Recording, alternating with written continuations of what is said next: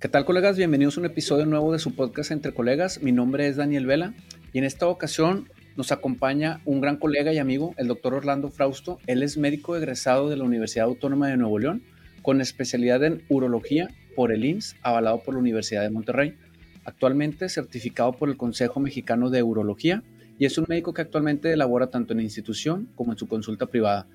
Hablaremos de disfunción eréctil, enfermedades de transmisión sexual y virus del papiloma humano. Así que bienvenidos a este nuevo episodio. Muchas gracias, Orlando, por acompañarnos. ¿Cómo te encuentras el día de hoy? ¿Qué tal, Dani? Muchas gracias por la invitación. Pues todo bien, a empezar con la, con la información, con gusto.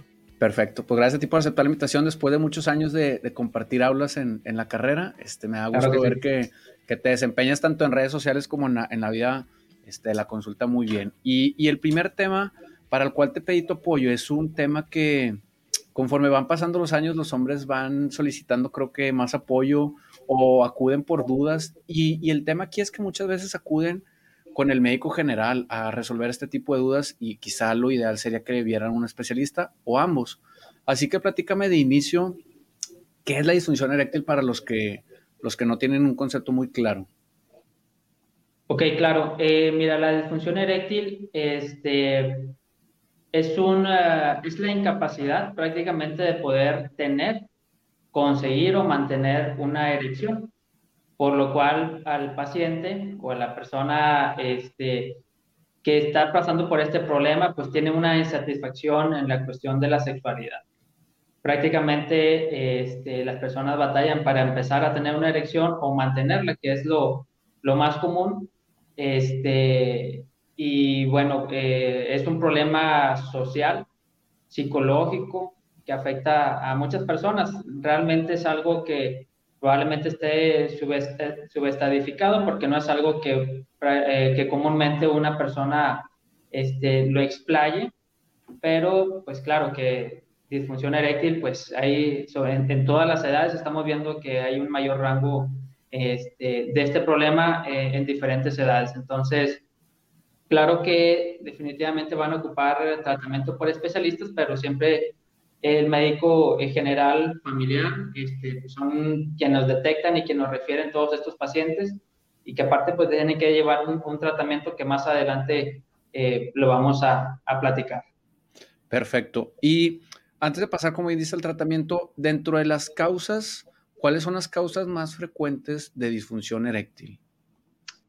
Fíjate, Dani, que, bueno, en cuestión a, antes de comenzar aquí con las causas, comentaba que los rangos de, de edad eh, han aumentado incluso en etapas más jóvenes.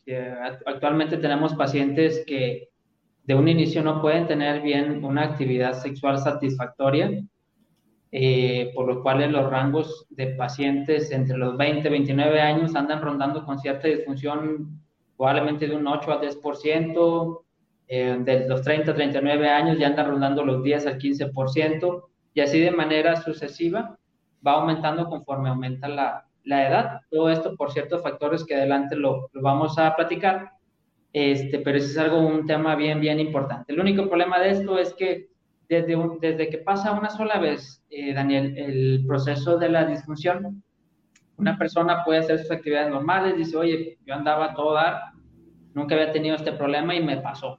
Entonces les pasa una vez y se hace algo tan frecuente porque prácticamente desarrollan un miedo al fracaso, ya es un miedo que se mete eh, de manera psicológica en nuestro pensamiento y, y la persona tiene miedo a fracasar, tiene miedo a que le vuelva a pasar otra vez con la pareja y se hace un círculo vicioso. Entonces, de un inicio sí, los pacientes, eh, aunque la mayor parte de, de, la disfunción eréctil tienen una causa, nosotros lo llamamos una causa orgánica, eh, tienen un factor psicológico bien, bien importante. Prácticamente todas las patologías en cuestión a la disfunción eréctil, sea la causa orgánica, pues nos afecta de manera psicológica porque es algo que decimos, oye, es que antes no me pasaba, ya estamos con el miedo de que me va a pasar y me va a estar pasando. Entonces sí es algo bien común y es algo que debemos diagnosticar y tratar. Entre más rápido se haga el diagnóstico y el tratamiento o la orientación, al paciente le va a ir súper bien. Eso es bien importante recalcar que entre más tiempo una persona deje pasar el cierto grado de la disfunción, este, o relaciones insatisfactorias, pues va a ser mucho más difícil eh, tratarlos. Que ahorita lo vamos a comentar, que debe debemos tener un cierto tratamiento, tanto médico, incluso psicológico, psiquiátrico, para vencer esta situación. Ahora, si me gusta poner las, las causas, sí tenemos ahí varias, varias situaciones. Principalmente la función eréctil eh, se basa eh, de tres tipos de erección. Eh, tenemos una erección que es refleja, prácticamente al momento de estimular el área genital en el hombre, podemos tener una erección refleja que nos habla probablemente de que tenemos una buena irrigación arterial eh, tenemos otro tipo de elecciones, las cuales son psicógenas. En este caso, eh, la persona al momento de tener ciertos pensamientos estimulantes en la sexualidad, pues empiezan a liberar ciertas sustancias que aumentan la erección de manera psicológica. Y otra que es muy común, este, que es algo normal y esperado, son las erecciones nocturnas, que eso generalmente llega a pasar en la madrugada donde las erecciones pueden ser de 3 a 5 erecciones durante la noche. Y es algo que nos indica también que, bueno, eh, probablemente el proceso eh, orgánico o arterial o el flujo arterial es bueno, o sea, probablemente sea por alguna otra causa. Y aquí, eh, explicando las causas que tenemos en cuestión a la disfunción, vemos que la mayor parte involucra el proceso psicológico, que está en la parte central ya sea una, una alteración eh, arterial. Arterial generalmente nos habla de algún problema eh, o enfermedad generalmente sistémica, como lo vemos en la parte superior, llámese hipertensión arterial, angina de pecho, diabetes mellitus, hipercolesterolemia, que enfoca también una enfermedad sistémica y psicológica, problemas en el, en el área donde se produce la erección, que es el cavernoso, las, eh, problemas hormonales, en este caso alteración en la producción de la testosterona, em, algunas otras hormonas como lo es la eh, hormonas tiroideas, ya sea la, la, producción excesiva o la disminución de la producción de la tiroides, eh, son causas también importantes y que debemos descartar. Y todos aquellos problemas o pacientes que tienen alteraciones neurológicas, este, prácticamente por las alteraciones en los estímulos, eh, pueden tener alteración en la disfunción eréctil. Pero si ves, este, todo envuelve el área psicológica. Hay algo bien importante que se me pasaba a mencionar, que es bien importante tocar el, el área de lo que ponen abajo, que son las drogas, llámese tabaquismo, llámese alcoholismo, llámese cocaína, llámese marihuana. Eh, los pacientes jóvenes eh, prácticamente es un área, es un mundo donde tenemos que empezar a evitar el tabaquismo, el alcohol excesivo, la marihuana que se ha hecho cada vez más común, eh, pero todo esto probablemente no sepamos que está involucrado en la disfunción eréctil, incluso en la eyaculación precoz. Entonces, son sustancias que podemos modificar nuestro estilo de hábito, nuestros hábitos de vida para mejorar la, una, buena función eréctil. Entonces, prácticamente esa imagen envuelve, envuelve de todo un poco. Y, bien recalcaste, la parte psicológica pues pega a todos, ¿no? O sea, al, final de cuentas, pues está muy bien esquematizada, pero un tema relevante es el, tema psicológico y justo eh, hace un par de episodios tenemos con un psiquiatra donde toca la parte eh, psicológica de, esta causa y también recomienda, como bien dices tú, pues a la par de un, fármaco eh, que generalmente dice con la primera vez que lo utilizas ya no regresan, este, se resuelve y, y eso confirma lo que dices de pues quizá nomás con un empujón destrabas la mente y continúas, ¿no? Es correcto. Mencionas que, es uno a dos de cada diez entre los 20 y los 40 años, que pues es en la edad en la que estamos. Entonces esto es relativamente pues, muy frecuente. Dos de cada diez amigos que tengas lo van a tener. La duda es, ahorita mencionabas que una vez que pasa una vez puede seguir pasando y va aumentando el problema. Entonces, de cajón a dos les va a pasar una vez en su vida y si no tratan va creciendo conforme, pasa el tiempo o, en qué terminan un, mal caso de estos? Hay situaciones, por ejemplo, eh, que son cuestiones psicológicas, muchas de las veces son situaciones, llamémoslo así, situacional, que se pueden enfocar en cuestiones, algún factor de estrés, algún factor de trabajo, algún factor económico, algún factor con la pareja. Entonces, es algo que debemos hacer una buena exploración y un buen interrogatorio eh, para saber y detectar qué es lo que puede estar pasando. Casi la mayoría de las, de las personas jóvenes este, van a tener una causa probablemente un poquito más psicológica, a, como secuela de algo orgánico, llámese presión alta, diabetes, eh, problemas de colesterol. Entonces el problema de ellos es que sí, se llega a ser un, problema de, probablemente puede ser situacional. Hay veces que nada más pasó una vez, pasa en esa situación, llámese problemas con la pareja, este, cuestiones de trabajo, y bueno, para la segunda episodio pueden hacer su actividad normal y como si nada. ahí no hay necesidad probablemente de, de algún, eh, algún tipo de terapia este, o alguna consulta en específica, menos que sí, oye, ya me pasó una segunda vez y el problema es que se hace ya un miedo de que te siga pasando y se hace un círculo vicioso y a veces batallamos mucho para que salgan de ahí. Y si así como dices, de repente, bueno, tratamos ya con el tratamiento psico-psiquiátrico y a lo mejor algún fármaco por algún par de días y como si nada se resuelve y vuelven a la normalidad. El problema es que cuando eso se deja por mucho tiempo y no se trata, sí se llega a un, problema difícil de tratar porque ya no responde tan fácil a los estímulos del medicamento y a la cuestión psicológica. Entonces sí se vuelve un poquito más difícil de, de tratar. Entonces tienen mejor rango, mejor pronóstico cuando los tratamos de manera inmediata. Por eso sí, eh, que no sea algo penoso para las personas, este, que puedan acudir. Para, la verdad que para eso estamos, para, para ayudar y, para detectar problemas y poderlos orientar en el mejor tratamiento. Claro. El, episodio del 73 con el doctor David Ocampo es un psiquiatra que es, es, su especialista en este tema. Y, y, bien, bien en ese episodio comentábamos que uno de los temas es que una vez que pasa, no nada más es lo, que piensa el hombre, ¿no? Sino también el tema de la pareja o viceversa, este, que dice, no, pues ¿por qué, no, ¿por qué te pasó eso? ¿Estás con otra? ¿O de dónde vienes? Em, y empieza la discusión y él se iba pues más por la parte psiquiátrica, psicológica, este, de lo que conlleva. Contigo estamos hablando un poquito más de la parte, sí psicológica, pero lo orgánica. Y ¿existe algún tipo de diferencia muy marcada entre si es orgánica o psicológica? Fíjate que sí. Te pregunto por este tipo de imagen que, me mandaste. Claro, eh, sí, esto nos va a orientar más o menos eh, en cuestión, al, te comentaba como, como una, una, historia clínica, hacer una buena exploración y un interrogatorio del paciente, nos va a dar una idea de, de a qué se puede tratar. Normalmente los pacientes eh, por alguna situación orgánica tiene un inicio gradual. Prácticamente el paciente lo siente que empieza a pasarle más frecuente a partir de los 40 años, tienen antecedente de hipertensión o algún otro problema eh, crónico, degenerativo generalmente, eh, y el paciente lo siente gradual, prácticamente, oye, pues bueno, siento la, rigidez de las elecciones en menor proporción que antes y eso lo va sintiendo de manera paulatina. La, la psicógena, como te comentaba, dice, bueno, oye, no me pasaba, yo andaba todo a dar y me pasó esta vez. Un proceso agudo que pasa, puede ser una única ocasión o se puede hacer repetitivo dependiendo al contexto, como viene en el segundo cuadro, que el contexto generalmente puede ser situacional, o sea, puede ser eh, orientada a algún problema que tenga el paciente que, bueno, puede perder la erección, puede eh, incluso no llegar a una erección antes de empezar el coito. En la orgánica, el contexto puede ser cualquiera. En realidad no hay algo que podamos definir. Sin embargo, es un paciente que va de un inicio gradual y con una evolución constante.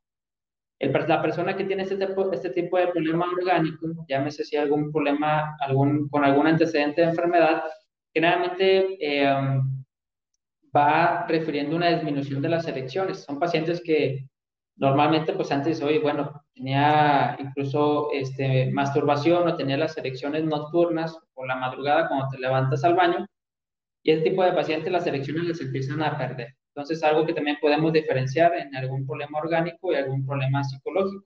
Generalmente, psicológico puedes tener las erecciones y los enfocamos únicamente a problemas de pareja, problemas situacionales. Las explicas muy bien la diferencia entre una y otra y y creo que por eso es bien importante, como bien mencionas, el acudir rápidamente a consulta y no dejar pasar mucho tiempo este, para tratarlo. Y no sé qué opines, pero yo creo que lo mejor es que acudan con su médico para recibir algún eh, tratamiento farmacológico y no mencionarlo por aquí, o tú consideras que pues es bien usado cualquier fármaco sin consulta médica. No, definitivamente tiene que acudir con su médico este, hay problemas, digo, hay situaciones o enfermedades que no está indicado ingerir este tipo de tratamientos y pueden ser un alto riesgo cardiológico principalmente. Entonces, generalmente pues sí recomendamos que acudan con su médico especialista, incluso podemos mandar a hacer una valoración cardiológica o que tengan un buen control en cuestión a, su presión alta y su corazón.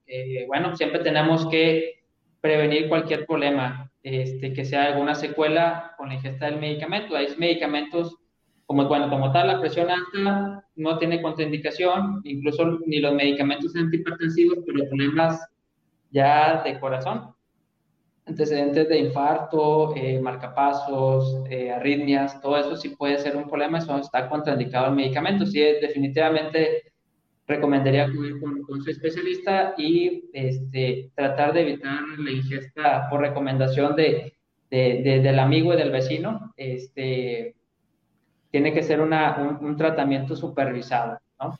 Y sobre todo, antes de esto, eh, mencionar también que todo tipo de tratamientos, porque hay mucho marketing en muchos tratamientos como, como tratamientos milagrosos, es también súper común. Y bueno, hemos visto que, que, bueno, por el marketing prácticamente muchos pacientes dejan de, ese tipo de tratamientos, eh, se desorientan, se de, desentienden del médico y optan por tratamientos que, que bueno, les vende el mercado y, aceptan y adoptan, pero no se les da un seguimiento correcto y no sabemos si pueden tener un, efecto benéfico, pueden causarles algún, algún problema secundario. Entonces, siempre hay que preguntar este, todo tipo de medicamentos antes de, de iniciarlos con su médico especialista.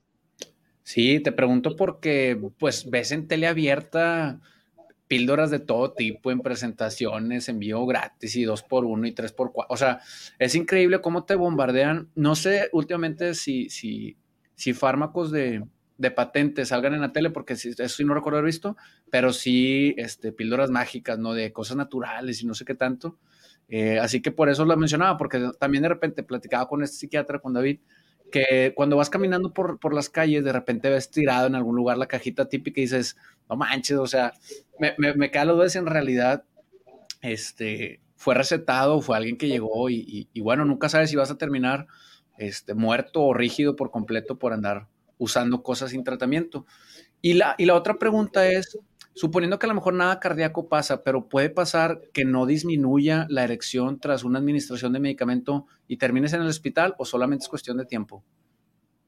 No, sí, también es uno de los efectos colaterales. y como tales de tratamientos eh, farmacológicos pueden ocasionar algún efecto secundario como dolor de cabeza, bochornos, este, malestar general, dolor muscular. Y algo que se acentúa es, como dices, bueno, a veces puede mantener la erección persistente, en este, en este caso se llama un priapismo, en el caso de que generalmente puede durar más de cuatro horas una erección, entonces eh, ya puede haber ahí incluso algún daño, eh, algún daño en la estructura del cuerpo cavernoso, que la sangre se queda ya acumulada. Y sí, definitivamente son erecciones que empiezan a doler, que ya no puedes tener actividad sexual porque se hacen erecciones dolorosas, que acudes al médico para, bueno, en este caso de urgencias, porque llega a ser como tal una urgencia, eh, para resolver el problema y sí, sí puede pasar. Sí, es algo no tan común, pero sí, sí puede pasar.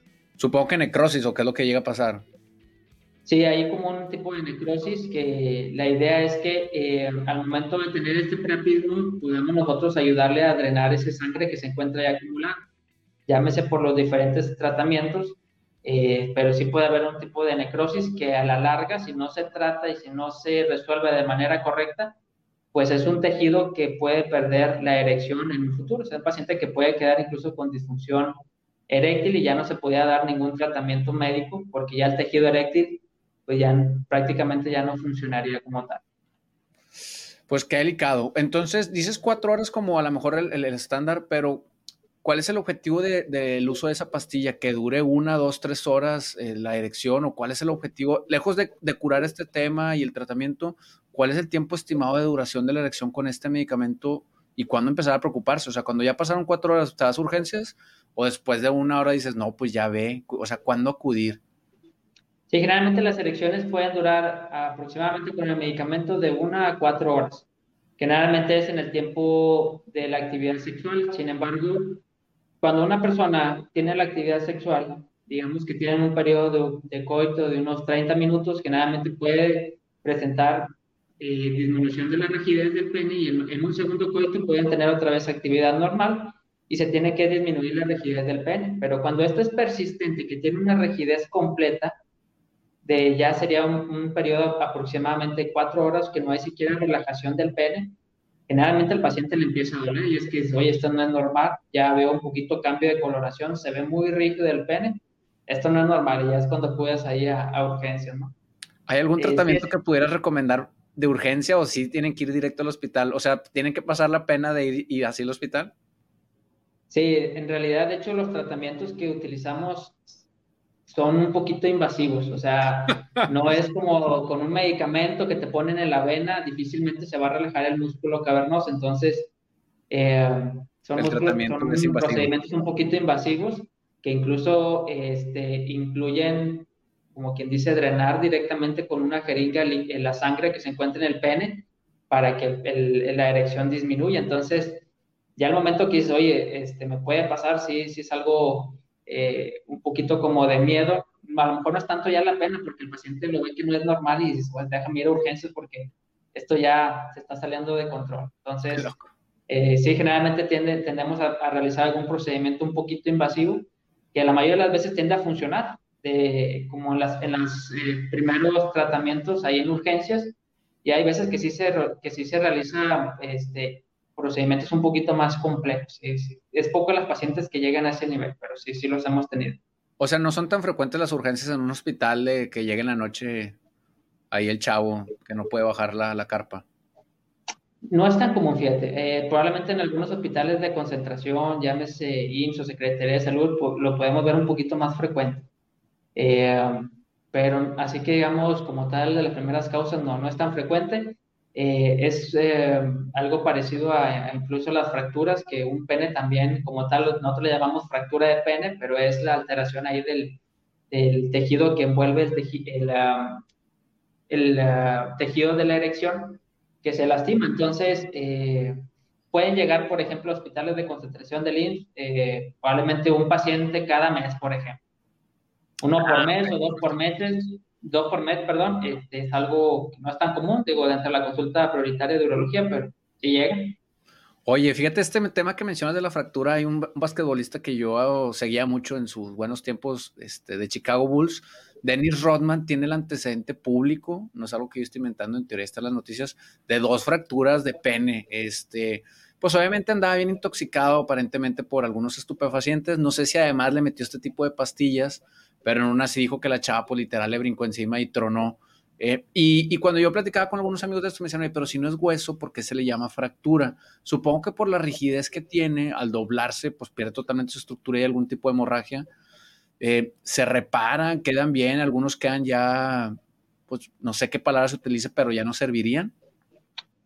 Fíjate que sí, se le llama fractura porque hay como tal una fractura, pero es de, de, un tejido que envuelve el, el, cavernoso. Entonces es una túnica como tal que se rompe y las fibras por dentro tienden a, a, romperse.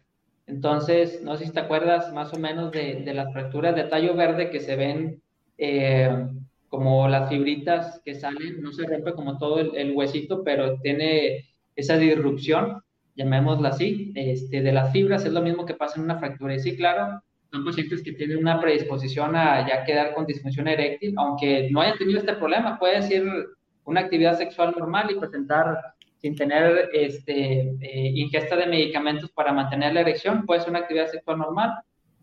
Pueden presentar la fractura de pene y posterior a esto, sí presentar ya una disfunción eréctil pueden tener otro problema que se llama enfermedad de peironía, que en este caso empieza con una curvatura del pene anormal, el cual le imposibilita ya tener actividades sexuales normales. Entonces, pues sí, sí, sí es algo de que cuidarse. Pues sí, qué bueno que, lo mencionas, porque luego muchos no creen que pueda pasar por andar, pues andar jugándole, ¿no? Ahí al, al Dennis Rodman.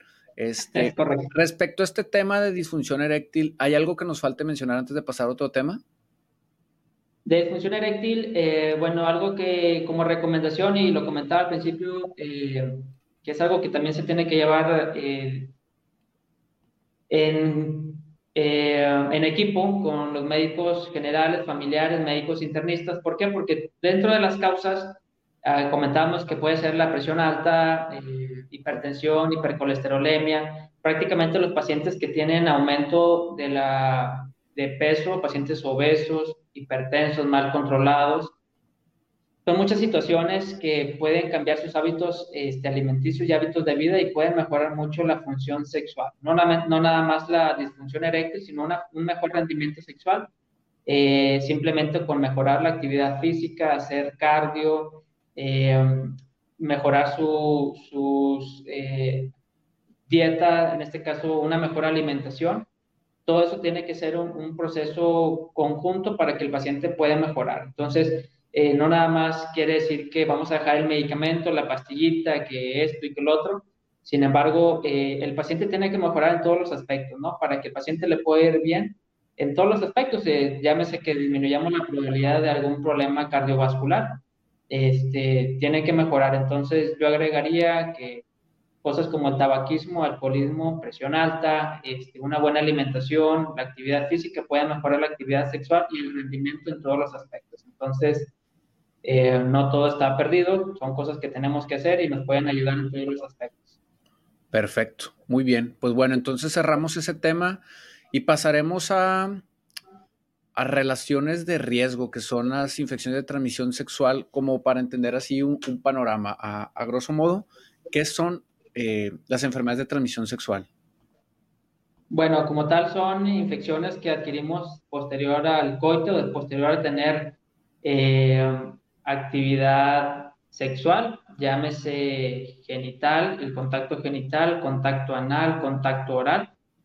Son infecciones que se pueden transmitir principalmente de esta manera y en menor cantidad hay, infecciones que se pueden adquirir de manera sanguínea, llámese por transfusión, llámese por el uso de jeringas o el uso de tatuajes, que probablemente venga la disminución, pero sí puede ser algo también común.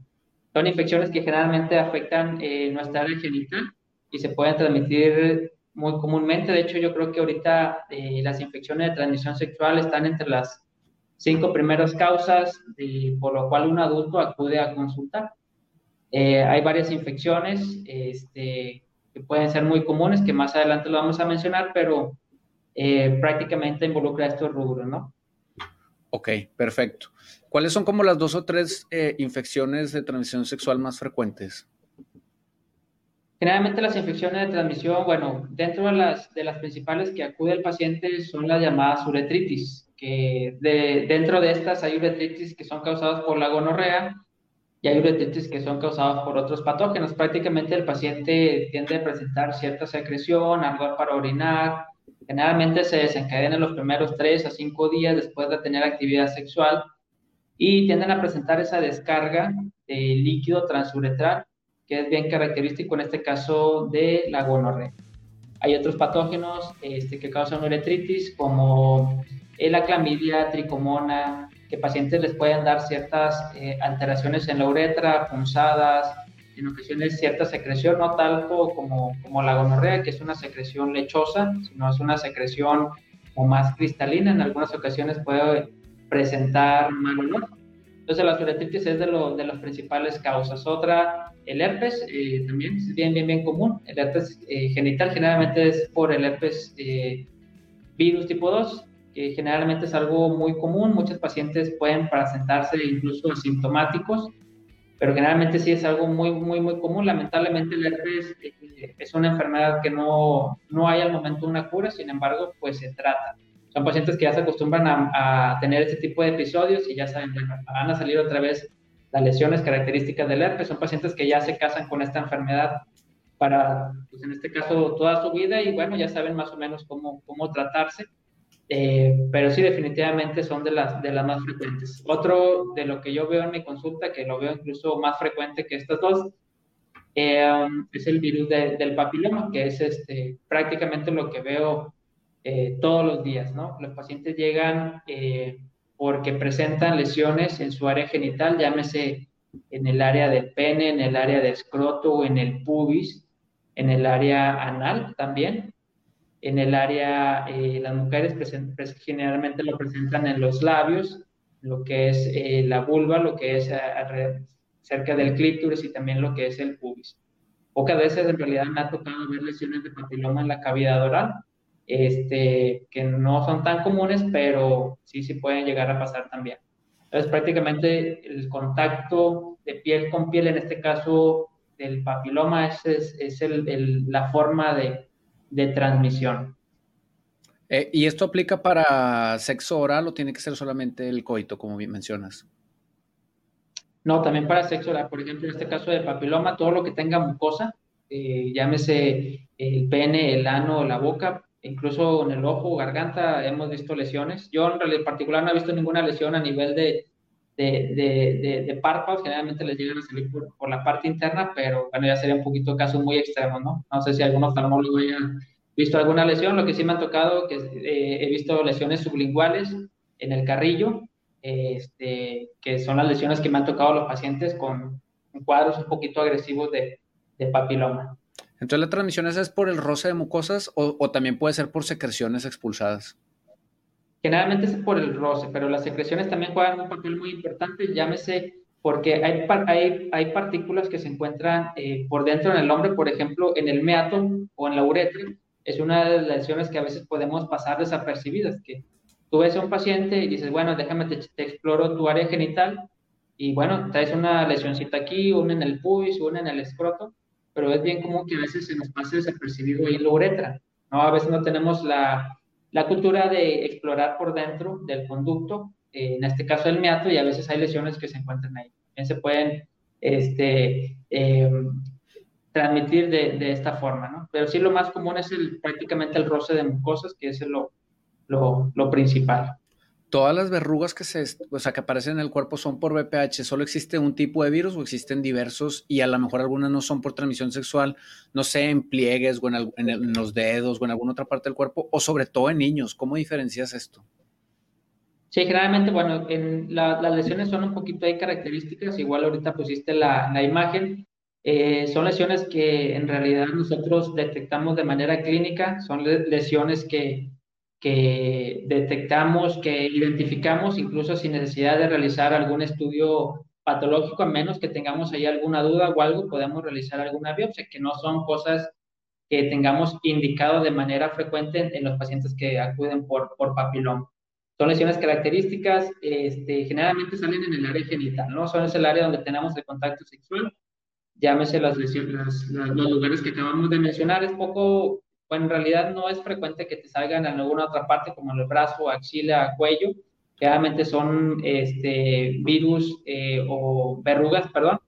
Eh, nosotros le llamamos como verrugas vulgares, que son verrugas que llegan a salir en esas áreas, que incluso pueden tener algún eh, antecedente predisposición genético familiar. Son muchos pacientes que llegan de que mi tío, a mi papá le salen muchas verruguitas en el cuello, en la axila, que bueno, son otro tipo de, de lesiones que no son características de, de papiloma. En los niños sí hay lesiones como tales eh, que son verruguitas, pero no, no es en el área genital, ¿no? Generalmente llegan a salir así como lo comentaba, en otras partes del cuerpo.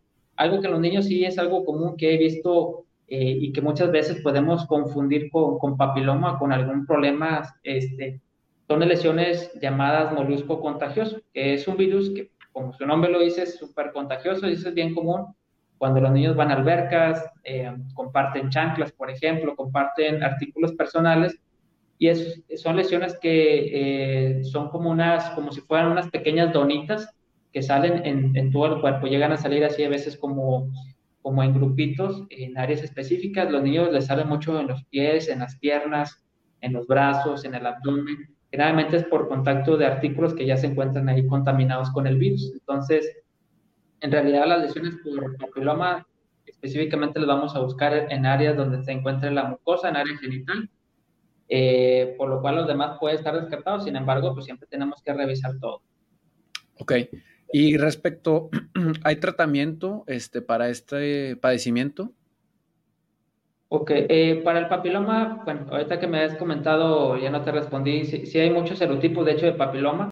Eh, hay más de 100 serotipos como tal de papiloma. Eh, en este caso, el papiloma lo podemos dividir en los serotipos que principalmente nos causan verrugas y en los serotipos que principalmente nos pueden llegar a ocasionar un cáncer, ¿no? En las mujeres, pues lo principal, el cáncer cervicuterino, que es un cáncer eh, maligno, agresivo, Y en el hombre se puede relacionar el cáncer de pene, ¿ok? Y en, el, en, en las personas que pueden desarrollar papiloma en el área anal, también les puede desarrollar un cáncer en el ano.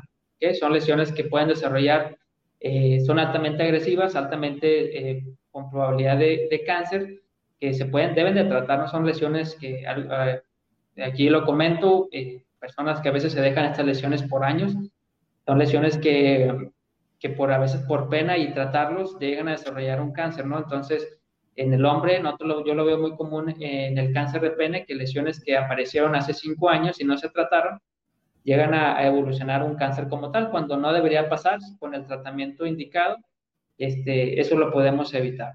Ahora hablando de los, de los 100 serotipos, generalmente el tipo 6 y 11 eh, son los que principalmente nos llegan a causar verrugas, 16 y 18 son los relacionados con el cáncer, ¿no? Este, en este tipo de situaciones, lamentablemente, no hay un tratamiento eh, curativo como tal para, para el papiloma, que es algo que nos da un poquito de dolor de cabeza porque al momento que te dicen, oye, ¿sabes qué es una lesión por papiloma? Pues el paciente prácticamente dices, oye, ya tengo papiloma, es algo que voy a tener toda la vida, este, voy a hacer, poder hacer mi vida normal, voy a poder tener alguna vez actividad sexual sin protección, voy a poder tener hijos. Son preguntas que normalmente nos hacen los, los pacientes porque prácticamente a veces van a la consulta y no, no esperan que uno les diga tienes papiloma, ¿no? Entonces, eh, son, son pacientes que tienes que darle una, una, buena orientación y una buena información para que sepan que es muy, muy tratable, se corrige, se puede mantener en un estado eh, podemos decirle, eh, como subclínico, un estado donde no te va a estar ocasionando ninguna lesión o, problemas, y en el momento que llega a causarte alguna lesión, pues hay que tratarla, ¿no? Sí, definitivamente en algún momento pueden hacer su vida normal, siempre con supervisión médica, este, pero como tal, si al momento no tenemos algún tratamiento curativo. En la imagen que pusiste, sí, sí hay tratamientos preventivos. Lo ideal, Daniel, es que eh, nosotros eh, nos podemos vacunar, ¿no? Contra, contra el papiloma, como toda enfermedad que se puede prevenir, pues lo ideal es vacunarnos. Generalmente existe una vacuna contra el VPH, bueno, en realidad hay vacunas contra el VPH, hay algunas que, que te protegen principalmente contra, contra el cáncer, en este caso el virus 16 y 18, que hay una vacuna contra el papiloma que se llama bivalente, en este caso nos, nos previene principalmente el cáncer cervicuterino y cáncer de pene en su momento.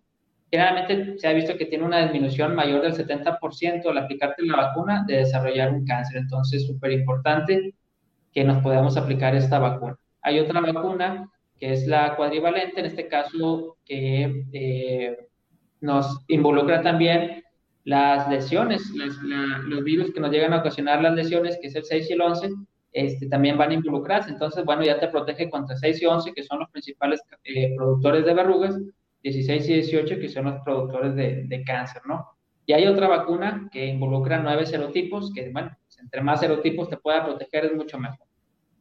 Y generalmente el esquema de, de vacunación, eh, lo ideal es aplicarlo antes de iniciar la actividad sexual, Daniel, esto es bien importante porque una vez expuesto al virus, la probabilidad de la recurrencia y que se dificulte el tratamiento puede ser un poquito eh, latoso, se puede decir, ¿no? Porque la idea aquí en este caso es que sea un problema preventivo, que podamos prevenir y no estarlo tratando de manera crónica, ¿no? La vacuna contra el papiloma este, nos ayuda mucho, generalmente a partir de los, de los nueve años ya se puede empezar a aplicar.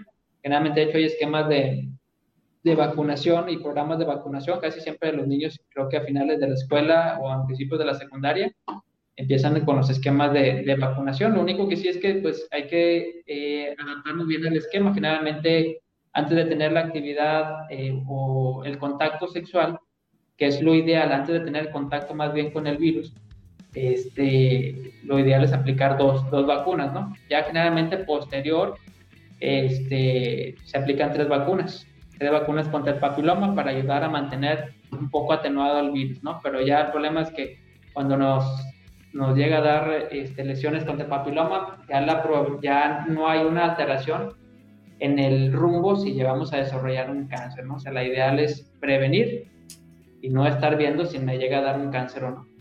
Claro, solo para, para que no se pueda malinterpretar, son, son de dos a tres dosis, ¿verdad? No propiamente vacunas, sino las dos o tres dosis de la vacuna que cada quien escoja. Supongo que deben de existir modalidades como en todo tipo de vacunas, ¿no? Es correcto, sí. Eh, sí, en realidad son dosis de la vacuna, prácticamente la misma vacuna que se, que se aplica. Es algo también para que sepa el paciente, eh, es la misma vacuna. con, con, la vacuna que tú iniciaste es con la que debes terminar. Si te pusiste la bivalente, la cuadrivalente, la de nueve serotipos, con esa hay que iniciar y con esa hay que terminar. Prácticamente serían nada más las dosis las que hay que aplicarse y completar el esquema, que eso es bien importante para mejorar, para tener una buena inmunidad. Ok, perfecto. Respecto a BPH, ¿hay algo que nos falte mencionar? Respecto al BPH, em, creo que comentaba que, bueno, aparte de que sea algo súper común, eh, sí, generalmente es algo eh, que creo que no, no debe de dejar de pasar mucho tiempo las personas que desarrollan lesiones, este, tanto hombres y mujeres, porque eh, nosotros vemos en la consulta hombres y mujeres por lesiones por papiloma, este, son, son personas que, que tenemos que ver desde un inicio. Yo siempre les digo, no se dejen las lesiones, si te las quito, te las eliminamos, eh, lo, más, lo más pronto posible que al momento de que tú detectes una verruga tienes que acudir, ¿no? Para nuevamente realizar una segunda sesión, una segunda eliminación, que eso es lo más común. Para las verrugas como tal, Daniel, este, existen diferentes tratamientos, incluso tratamientos tópicos, cremas, ácido incluso, pero yo en lo particular este, toco los tratamientos que pudiera recomendar que no fueran tan agresivos en el área genital. Entonces, el único problema ahí es que eh, como el papiloma, una de las causas por las cuales podemos desarrollar las lesiones, muchas veces se lleven a microtraumatismos, en este caso eh, lesiones que, pudiéramos hacer, que podamos hacer en el área de la mucosa, incluso algo bien común, que no sé si les pasa a los demás colegas, que la mayoría de las personas que llegan a desarrollar este, lesiones, un ejemplo, un paciente que tenga una verruguita y dice, oye, pues es que yo tenía una verruguita hace dos meses, pero ahorita ya tengo 20 lesiones, entonces dices, ¿cómo se diseminó tanto este problema? Puede ser que el virus sea muy agresivo, pero algo también bien común es que eh, los pacientes tienden a, esos microtraumatismos que te comentaba, muchos de los pacientes tienden a, a, una mejor higiene, en este caso la depilación con rastrillo, que se llevan de encuentro en ocasiones las verruguitas que tienen ahí o no se habían dado cuenta que tenían ahí lesiones y de repente empecé a sangrar tantito, pensé que era eh, una espinillita o algo, y de una verruguita se pueden hacer o se pueden ramificar más lesiones, ¿no? Entonces, las, los microtraumatismos son bien, bien, bien importantes y generalmente está contraindicado la, la, la depilación con rastrillo en ese tipo de pacientes. Claro que tenemos que tener una supervisión muy estrecha. Generalmente eh, lo que nosotros recomendamos es la eliminación de las verrugas. Yo en lo particular no, no soy alguien que recomienda eh, ponte esta cremita seis a ocho semanas a ver cómo te va. Este, yo en lo particular lo mejor es la decisión quirúrgica. La decisión quirúrgica llámese quitar la verruguita con la herramienta que tengamos a la mano o la eliminación ya sea con láser, la eliminación con la electrofulguración, ¿no? prácticamente quemar las verruguitas, la eliminación, los pacientes llegan a la consulta, se realiza la eliminación de las verrugas y este, el paciente prácticamente en una sesión se va sin verrugas a su casa. Algo bien importante, cuestiona a los colegas, probablemente eh, tanto dermatólogos y otorrinos, eh, es que cuando utilizamos, por ejemplo, el láser o la, electro, la electrofulguración, se, prácticamente hay una dispersión del virus, ¿no? Por el humo que sale, nosotros pues tenemos que estar protegidos para evitar inhalar ese humo que, que va disperso el virus. Entonces, algo que también nosotros tenemos que tener esa protección. Realmente ellos recomiendan eh, la eliminación con eh, nitrógeno líquido, que es súper benigno, que a veces se dan en varias sesiones, este, que es una también de, las, de los estándares para manejo de, del papiloma, ¿no? Pero sí es bien frecuente y recurrente el, el virus Generalmente menos del 10, un 10% probablemente los pacientes que puedan adquirir el virus son personas que tienen lesiones recurrentes y hay que tratarlos. Mucho se debe también al sistema de inmunidad. Personas que tienen VIH, personas que tienen diabetes mellitus descontrolada, son las principales personas que están acudiendo cada tres semanas, cada mes, de que doctor, me salió otra vez verruga, doctor, me salió otra vez verruga. Entonces, eh, es algo bien, bien importante mantenerlos en control y que el paciente eh, mantenerlo en vigilancia y estarle eliminando cada que sea necesario. Órale, pues es todo un tema entonces el pH. Yo pensé que era algo más superficial, pero al parecer sí, sí tiene, sí tiene sus detalles en cuanto al seguimiento y, tratamiento, pero pues qué bueno saber todo este tipo de información. Eh, ¿Algo más de BPH que nos falte? O prácticamente pues es ir al, ir al doctor, ¿no? Por lo que yo entiendo, la primera que aparezca es vámonos a consultar. Sí, claro. Fíjate que eh, sí es bien importante la, la, revisión, este, acudir con su médico especialista. Fíjate, Daniel, es bien importante, eh, muchos pacientes que han acudido con nosotros eh, a la revisión, yo no sabía, sin embargo, los pacientes eh, que tienen este problema, por lo que sé que me han comentado, tienen incluso grupos de WhatsApp y grupos de Facebook donde dicen, yo tengo papiloma, este, no se me quita como que con quién voy. Y ellos comparten sus experiencias, ¿no? Ellos este, dicen, yo fui con este médico, fui con el ginecólogo, fui con el urólogo. Varios pacientes que han llegado ahí con nosotros eh, me han referido, doctor, bueno, pues llegué aquí porque alguien me refirió, alguien me recomendó. Y bueno, eh, aquí es bien importante llevar un seguimiento. Probablemente es algo súper este, común, pero, pero sí que deben de tener un apego este, al tratamiento para poderlas ayudar. O en, en lo caso particular no recomendaría, digo, a menos que estés insatisfecho con el tratamiento, no recomendaría estar de un lado a otro, ¿no? Porque no sabemos cómo le vaya al paciente, cómo estabas antes, cómo estás durante, cómo está después, qué tratamientos hemos manejado. Eh, es algo que, que las pacientes ahorita actualmente tienen mucha información, te digo, ahorita con esos grupos que en mi vida hubiera imaginado que, entre pacientes, este, estuvieran pasando ese tipo de información, que, que bueno, es súper bueno porque eh, dices, oye, los pacientes que tienen este problema se están brindando información entre ellos y bueno, y están acudiendo ahí con, con el especialista, con el que mejor este, les haya tratado, con el, que les haya resuelto ahí el problema, este, pues eso es lo, lo ideal, ¿no? Con gusto los, los atendemos. Claro, perfecto. Muy bien, Orla. Pues bueno, creo que hemos hablado suficiente de, de nunca es suficiente, pero eh, eh, cubrimos el, el, la información necesaria respecto a BPH y a disfunción eréctil. Eh, quisiera pasar como más a la parte personal y me gustaría saber, Orla, ¿en qué momento decides hacer urología? Porque yo, yo me acuerdo mucho de la carrera, pero como que uno toma las decisiones ya muy al último. ¿Tú recuerdas en qué momento decidiste hacer la especialidad en urología? Fíjate que ya fue cuando yo estaba en mi, en mi primer año de residencia como cirujano general. Eh, yo entré eh, mi primer año de cirugía yo la realicé en Tapico, en el seguro. Entonces, antes yo lo que decía, ¿sabes qué? Yo quiero una, una especialidad quirúrgica. Siempre me llamó la atención las especialidades quirúrgicas, cirugía como tal, siempre me llamó mucho la atención. Entonces dije, bueno, cirugía como tal, vamos a ver qué, qué tal está. Dentro de mi primer año, Daniel, este, hace rotaciones, ¿no? O sea, oye, pues poquito de cirugía plástica, poquito de, de cirugía vascular, poquito de on oncocirugía, poquito de urología. Y este, estando durante el, mi entrenamiento de mi primer año de cirujano, eh, me llamó mucho la atención porque es algo que a lo mejor no tenemos durante la especialidad. Tanto, este, bueno, al menos yo no recuerdo haberlo presentado, que tuvimos eh, tanto amplitud de, información, cirugías principalmente. Eh, me llamó mucho la atención que uro es algo que podemos ver tanto clínico, o sea, en este caso podemos ver consultas, podemos hacer procedimientos pequeños, podemos hacer procedimientos endoscópicos, procedimientos percutáneos, cirugía por la paroscopía, cirugía por robot, que yo creo que mmm, pocas de las especialidades o subespecialidades pueden tener esta amplitud en cuestión a, a, un amplio rango de tratamientos para un solo, una sola cosa. Entonces, la verdad que me gustó mucho, me gustaban mucho las cirugías, me gustaron mucho este, los procedimientos, los tratamientos, las curaciones, cómo se llevan los pacientes.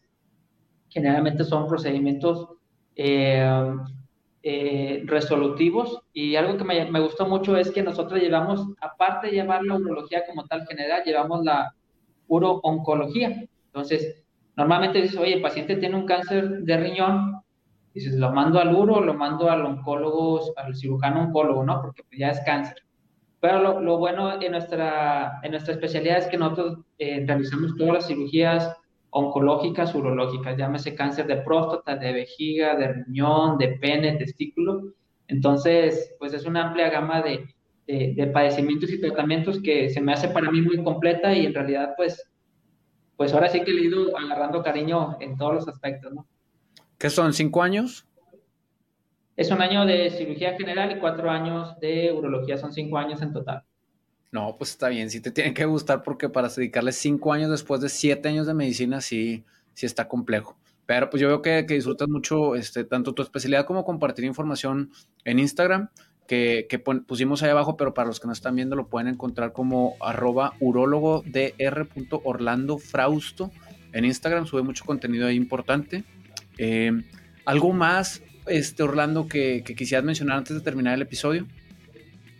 No, yo creo que sería todo. Este, muchas gracias por la invitación, Daniel. esperamos que les haya servido la, la, información y con gusto cualquier otra duda este, o tema, estamos a la orden. Pues muchas gracias a ti, Orlando. Me da mucho gusto verte después de un par de años que, nos separamos a lo mejor en persona, porque pues ahí seguimos en redes sociales platicando, pero me da mucho gusto que, te vea muy bien en la práctica profesional y en la vida personal.